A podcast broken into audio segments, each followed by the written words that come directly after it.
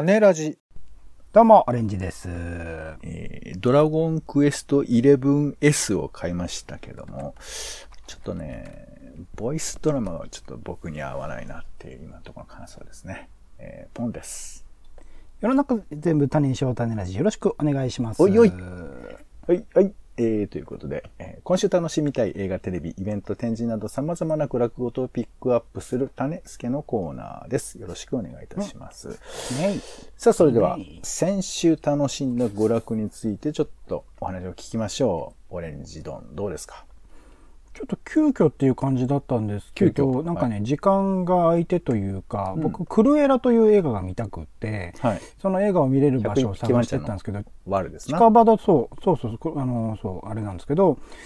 近場だと豊洲にしかなくって、ああ、でも豊洲の映画館まで行くのかと思って、結構、まあ、豊洲までも距離はあるんですよ。うん。なので、なんかせっかくだったら一緒になんか見ようかなってピックアップしてたら、シドニアの騎士愛愛紡ぐ星っていう作品が、アニメ作品がありまして、はい。なんかのア前にね。そうそう CG アニメで結構宇宙を描いていて、なんかその、キャラクター造形自体僕そんな好きじゃなかったんですけど、あの、ビジュアル面ですごく、あの、宇宙におけるアクション表現がすごく面白かった記憶があって、なんか序盤のシーズン1だけ見てたのかな？だったと思うんですけど、ああ、こんなのやってるんだと思ってちょっと時間があるんで見ようと思ったら、なんかこれがシドニアの騎士の最後の話らしくって、うん。なので、シーズン1、シーズン2と、こう、一通り見るというタイミングが急遽現れましてですね。うん。これがなかなかですね、キャラクター造形、特に後半の方で出てくる、まあ、あの、宇宙から来る敵と戦う人間たちみたいな感じで、あの、あれなんですけど、宇宙から来る敵側のキャラ敵側のその生命体と人間とを組み合わせた紬っていうキャラクターが生まれてきて、それの造形がめちゃくちゃすごかったです。なんか、うん。めちゃくちゃでかいものなんだけど、そこから出てる、なんだ、触手みたいな一部分が人格を持って喋り出すんですよ。うん。これぜひ見てほしい。シドニア騎士の騎士、紬で検索してほしいんですけど、はい。こんなものにこう愛着を持つかっていうところの驚きがあって、最後は僕泣いちゃいましたね。映画見て泣いちゃいました。あ、なるほど。え、それ、でもシドニア見てた、まあ、半分ぐらい一見てたけど一部分だけ見てたんで、このタイミングで一気に見たんですよ。あーシーズン2見返したの一通りまで見た上で、最後に映画を見て、映画もすごく良かったです。よくできているさ。ちょっと描写でいいちいち気になるところはちょいちょいあるんですけど、でも、作品としてはすごく良かった。ていうか、今年のそのエヴァンゲリオンが終わったタイミングで、んちょっと近しいテーマを持っているこのシドニア騎士っていうのが終わったっていうことは、はあなんかもっとさ、あの、世の中的に、こう、話題になっていいんじゃないかなと思うようなものだったりしました。いや、ちょっとぜひね、記事にでもしていただきたいですけど。うん。まあ、あれよねです。か？あさ私、私がですね、あの、チェルノ、チェルノブイリの続きを今見てまして。あら。へこたれて全ますよ。5話 ?6 話？全5話ですね。うん。全5話ですけど、まあもう毎回1話見るのにもうこんなに疲れるんだっていうやつなんで、これとドラゴンクエストをこう、てんこしゃんこでやってますけども、ちなみにドラゴンクエスト何？古いやつ？それは。ドラゴンクエスト11はさ一応最新作なんですかね。この前最新作。12が発表されましたけど、うーん。なんか 3D 空間を自由に動き回れるようなやつ？なんかバトルシーンがそのいわゆる画面が移り変わるんじゃなくて、なんか自然にバトルに入るやつだっけ？えっ、と、まあちょっとかた、まあ少し切り替わりはするけど、まあほぼ、うん。あの、何、こう、シームレスというか、移動してる姿がそのまま。なんかそっちの方がいいっすよね。なんか昔はなんかしが仕方なくてああいう形にしてたんだけど、なんかしポケモンとかも最近そういう感じになってて、なんかそっちの方がいいなと思いますけどね。ね。そう。まあまあそこは、俺は正直どっちでもいいけどね。なんか街中とか歩いて、なんかその道端歩いてたらモンスターが出てくる感じとかのが僕好きなんですよね。なんかいきなりビコーンってこう反応してこう出てくるタイプじゃなくて。まあ、ちょっとあんまりそれ、あの、いろいろ思うところもありますけど、うんいや、モンスターってさ、要は、ポーンってその道の中にいたりするわけ。ポンポン飛び跳ねてたりとかするわけよ。うん。で、それかわいいが、まあ近づいてくるわけだけど、そんなの変じゃんっていうのもあるよね。別に。言うと。あー、そこに何、何してんだよって話？そう言ってそれだって、それを避けて逃げたりできるわけよ。上手にやれば。なるほどね。それは向こう的にはお、オラオラオラって感じなんだけど、うんだからリアリティが、うち、うちちょっと違うんだよみたいな感じで逃げれるんだう。ん、なんか、それはね、まあシステム的な問題でどっちもまあ、さん、さ、そんなに変わんないなと僕は思ってますが、まあでもリアルはリアルだし、本当に冒険してる感じは出てる。まあいいんだよ。ゼルダのブレスオブザワイルドで、あ、ちょっと僕違うんでって言って行こうと思ったら捕まったっていうのがあって、あ、これはリアルだなと思いましたけどね。まあね、あっちはだからそういう意味では、まあもうちょっと象徴性というか直接アクションゲームですからね、向こうはね。うんまあ違いはあるかなとは思いますが。まあはい、そんな感じで、えー、柔らかく、硬く、見てますね。ティラノプイルとドラゴンクエスト面白いですね。はい。さあ、えー、と、一応6月20日までは緊急事態宣言東京では出ています。まあでもいろいろとね、えー企業要請など緩和が進んでいる状況もあったりするみたいですよ。はい。では、えー気になる新作映画から参りましょう。まずは、えー私の方からですね、えーはいはい。息子のままで女子になるというドキュメンタリー映画がまずありました。えー僕はちょっとご存知、存じ上げてなかったんですけど、サリー楓さんって方がいらっしゃいまして、えートランスジェンダーのアイコンと注目されてると、まあ、ここには書いてますけども、まあ、この人が、まあ、えー男性としてね、まあ、生まれていったんだけど、まあ、違和感があって、女性に、まあ、えーなっていくと。で、女性になっていくにおいて、まあ、いろいろこう、課題があって、それをどう乗り越えていくか、みたいな。就職を目前に女性として生きていくみたいな話なんですけども、で、まあ、あの、彼女はそれだけじゃなくて、いろんなこう、社会的な活動もいろいろやっていく中で、まあ、いろんな人にインタビューしてみたいなことなんですけど、だから、例えばこの、えー映画に両親を出すみたいな電話とか予告編でかかってきて、まあ実際どうなんだみたいなこととかあるんですけど、なかなかこう、まあでもこういう方はお一人ではなくて結構いろんな方で、なんか最近漫画家さんの短いドキュメンタリーとか見ましたけど、やっぱりこう、トランスジェンダーという風な生き方、生き方っていうかね、それは自分の中での違和感みたいなものを抱えてる人がそういうことを選ぶみたいなこともあったり、あと、あの、性的にはそのままでいいけど、女装したいみたいな人とかもいて、もう本当に多様といえばめちゃめちゃに多様な世界の中で、僕らは意外とそういうものが、まあ僕らって自分は割と何、こう、一般的だと思い込んでる僕としてはそういうふうなことにちょっとびっくりなんかもしちゃう面もあるのかもしれませんけど、なんかこういうことを知識で分かってるってことと映像で見るそして体験するってこと結構違うし、まあ、まあ、もちろんね、ほんと直接喋れるとまた違うんでしょうけど、まあなんかそういうふうなことを体感できる、まあきっかけにもなるのかなということで、えー、無論いろいろね、あるんだと思いますんで、まあちょっとそんなことも含めて面白そうだなということで、息子のままで女子になる。はい。そして、えー、っと、もう一本、え変身というですね、えーピアフィルムフェスティバルのグランプリに輝いたドキュメンタリー。こちらもドキュメンタリーですね。こちらはあの電動車椅子を使って生活をしている監督が、障害者の表現活動の可能性について探るべくということで、いろいろこう、まあ、舞台表現とかをやるんだけども、なんかこのやり方でいいのかなみたいな、ドキュメンタリーを作りながら、この方法でいいんだろうかっていう模索するみたいな過程が入っていくみたいで、単に客観的にこういうのを描いてますではなくて、自分がどういうふうにこれを描くべきなのかとか、そういうふうなことを考えながら模索しながら作っているというのがすごくこう予告でも伝わってくるような展開がありまして、一体どうやって、えーさっきも言いましたけど、本当多様で、障害を持っている人も耳も、耳が聞こえない、目が見えない。様々なものがあるんで、この様々なものをどういうふうに表現として、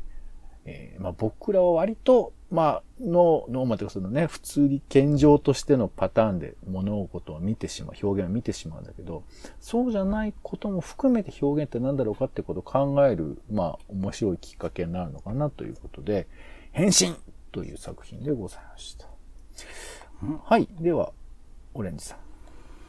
はい、僕はランという作品ですね。6月18日から公開でございます。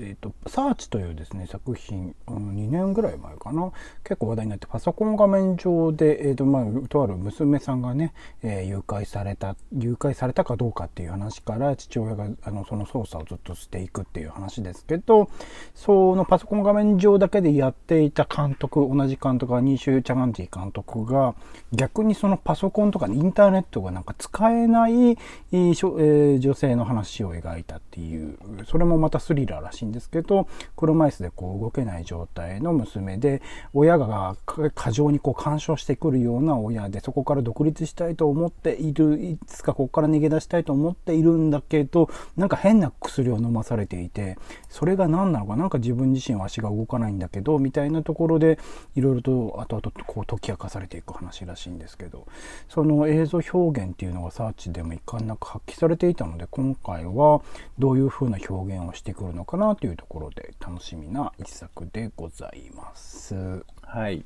ありがとうございます。さあ、続いて。はい。気になる名画座でございます。今週の名画座は、テケテケテケテケ、天、早稲田松竹さんですね。先週に引き続きになっちゃいましたけど。えー、メメント、テネットというですね、クリスタファー・ノーランさんの、まあ、メメントはほぼほぼ商業作品としてはデビュー作に近いのかな。そしてテネット最新作ということで、新旧クリストファー・ノーランを見て、ちょっとその異常性に触れつつ、ああ、まあやってることはやっぱり近いよね、同じだよねっていうことに、えー、ノーランファンは安心しつつというところではある、日本だったと思いますので、ここにね、メメントを持ってきたっていうのがなかなか早稲田松竹さん、いい気だねと思ったりはしたので、えー、ぜひぜひ、えー、映画館でね、見られるチャンス、メメントなかなかないと思いますので、この機会をお見逃しなく。はい、ありがとうございます。では、気になる家映画です。お家で見られる映画作品のご紹介。えー、6月17日にですね、BS シネマ NHK ですね、えー、クレオパトラ。これもまためちゃくちゃ長いですけど、1時から5時8分までという。4時間いやー、すごいね。なんか僕、この時代の結構映画が好きで割と取り上げちゃうんですけど、まあ、とにかくなんかもう CG じゃないっていうのでもすごい好きなんだよね。もう全部本物っていうか、いや、これよくやったなっていうか、ね、だから今で、今あの、えー、規模感で物が作れたら面白いだろうな、なんてちょっと思ったりをするんですけど、まあ、エリザベス・テイラーが絶世の美女ね、クレオパトラっで、まあ、いろいろ、えー、織りなす大スペクタクル作品ですね。それから6月22日はアバウトタイム、えー、愛おしい時間について。これ好きなんですよね。なんかまあ、タイムトラベルの話と言ったら、ちょっとやっぱ説明が足りない感じなんですけど。親子の話でしたね。そうですね。なんかこう、家族とは何なのかってことを、なぜかこのタイムトラベルで分かっていくみたいな、そんな感じの話ですね。はい。まあ、よかったら見てみてください。では、えー、あと、続いてま、続きまして、気になるテレビということで、えー、うん、私気になった作品が6月18日ですね。新日本風土記で、都電荒川線が紹介されます。うん、はい。結構まあ身近なんだけど、なかなか行く機会ないみたいな人多いと思いますんで、えー、これを機にちょっと、まあいろいろね、都電荒川線もあの工夫してるって話も聞いたことありますけど、あの、そこを使ってる人たちのね、風景だとか、あと、あの周辺がね、とってもいい街なんだよね。いいですね。うん。うん、その辺がちょっと、えー、おそらく描かれるんじゃないかなと思います。それから6月19日はですね、えー、止まらない男、えー、柳家小三治ということで、えー、現役落語家で唯一の人間国宝、柳家小三治81歳がコロナ禍でも、えー、落語を届けたいと全国を講演するという姿に密着なんですけど、僕結構ね、寄席でね、小三治さんをね、見てたりね、あとね、街中で小三治さんをね、ていうかファミレスで見たんですけど、ちょっとね、あの、親しみが勝手にあったりするので、えー、まあ、小三治さん。シンプルに面白いので、ちょっとネタも見れるんじゃないかなと思いますんで、うん、えー、止まらない男小三治、えー、6月19日土曜日ですね。はい、ご覧いただければと思います。うん、はい、では、えー、気になるイベントですね。え、私の方からは、日常を作るプロたちのリアル、土木の仕事座談会ということで、なんかね、土木関係の本が出るんですって、様々なその土木に関する、あの、えー、街づくりもそうだし、なんかそういういろんなものがあるんですけど、そういうふうなものの、えー、紹介してる本があって、で、その本を、えー、フューチャーした形で、まあ、いろんな分野の人がどう働いてるかっていうことを、えー、まとめてトークイベントするみたいなので、ちょっとあんまりこう普段触れないね、分野の人もいるかもしれないので、土木の世界を覗いてみたい人はこれちょっと見て、見てはいかがかなというふうに思います。それから、えトランスジェンダーアスリートとスポーツにおける性別二元性という風な話題についてシンポジウムがあります。でこれ最近あの、男性から女性に性別変更した人が五輪に出場することが決定したみたいな話がありますけれども、なんかこう、トランスジェンダーとこのスポーツって関係、もしくはスポーツそのものが性に対してどういう関係性があるのかってことで僕結構面白い話だなと思っていて、えー男性風を要求される女性性みたいなこととかね。なんでちょっとスポーツと性について考えると結構面白いことなんじゃないかなということで、こちらの方が6月16日、えーオンラインでのイベントですので、ちょっと見ていただければなと思います。トランスジェンダーアスリートとスポーツにおける性別二元性というシンポジウムです。はい、えー、では、オレンジさん。はい。大学はどこへ向かうのか、スピンオフ企画、今ここにある危機と大学教育の行方についてということで、うんえーこの前放送されていた今ここにある危機と僕の好感度についてというドラマに関連して、うんまあ、大学教育そのものについて、えっと、ドラマの著作者である渡辺彩さんをゲストにトークをされるそうです。まあ、無料ですけど、要登録でオンラインで見られるそうなので、うんまあ、ドラマ見た人とか大学教育に興味がある人とかはね、あのチェックしてみるといいんじゃないでしょうか。6月20日日曜日の19時から21時です。はい、ありがとうございました。えー、番組中で取り上げきれなかったものはブログでも若干ピックアップなどしておりますので、そちらもご覧いただければ、えー、お役に立つかなというところです。ということで、種ラジの種助でございました。はい。お相手は、えー、先にスペクタクル映画で見たいのはね、ブッダをちょっと見たい。釈迦かな？釈迦をちょっと見たいなと思いますね。あの、神様になった後に顔があんまり出ないってところが特徴の作品なんですけど、ちょっと見たいなと思ってますね。ポンと。オレンジでした。種ラジ、また。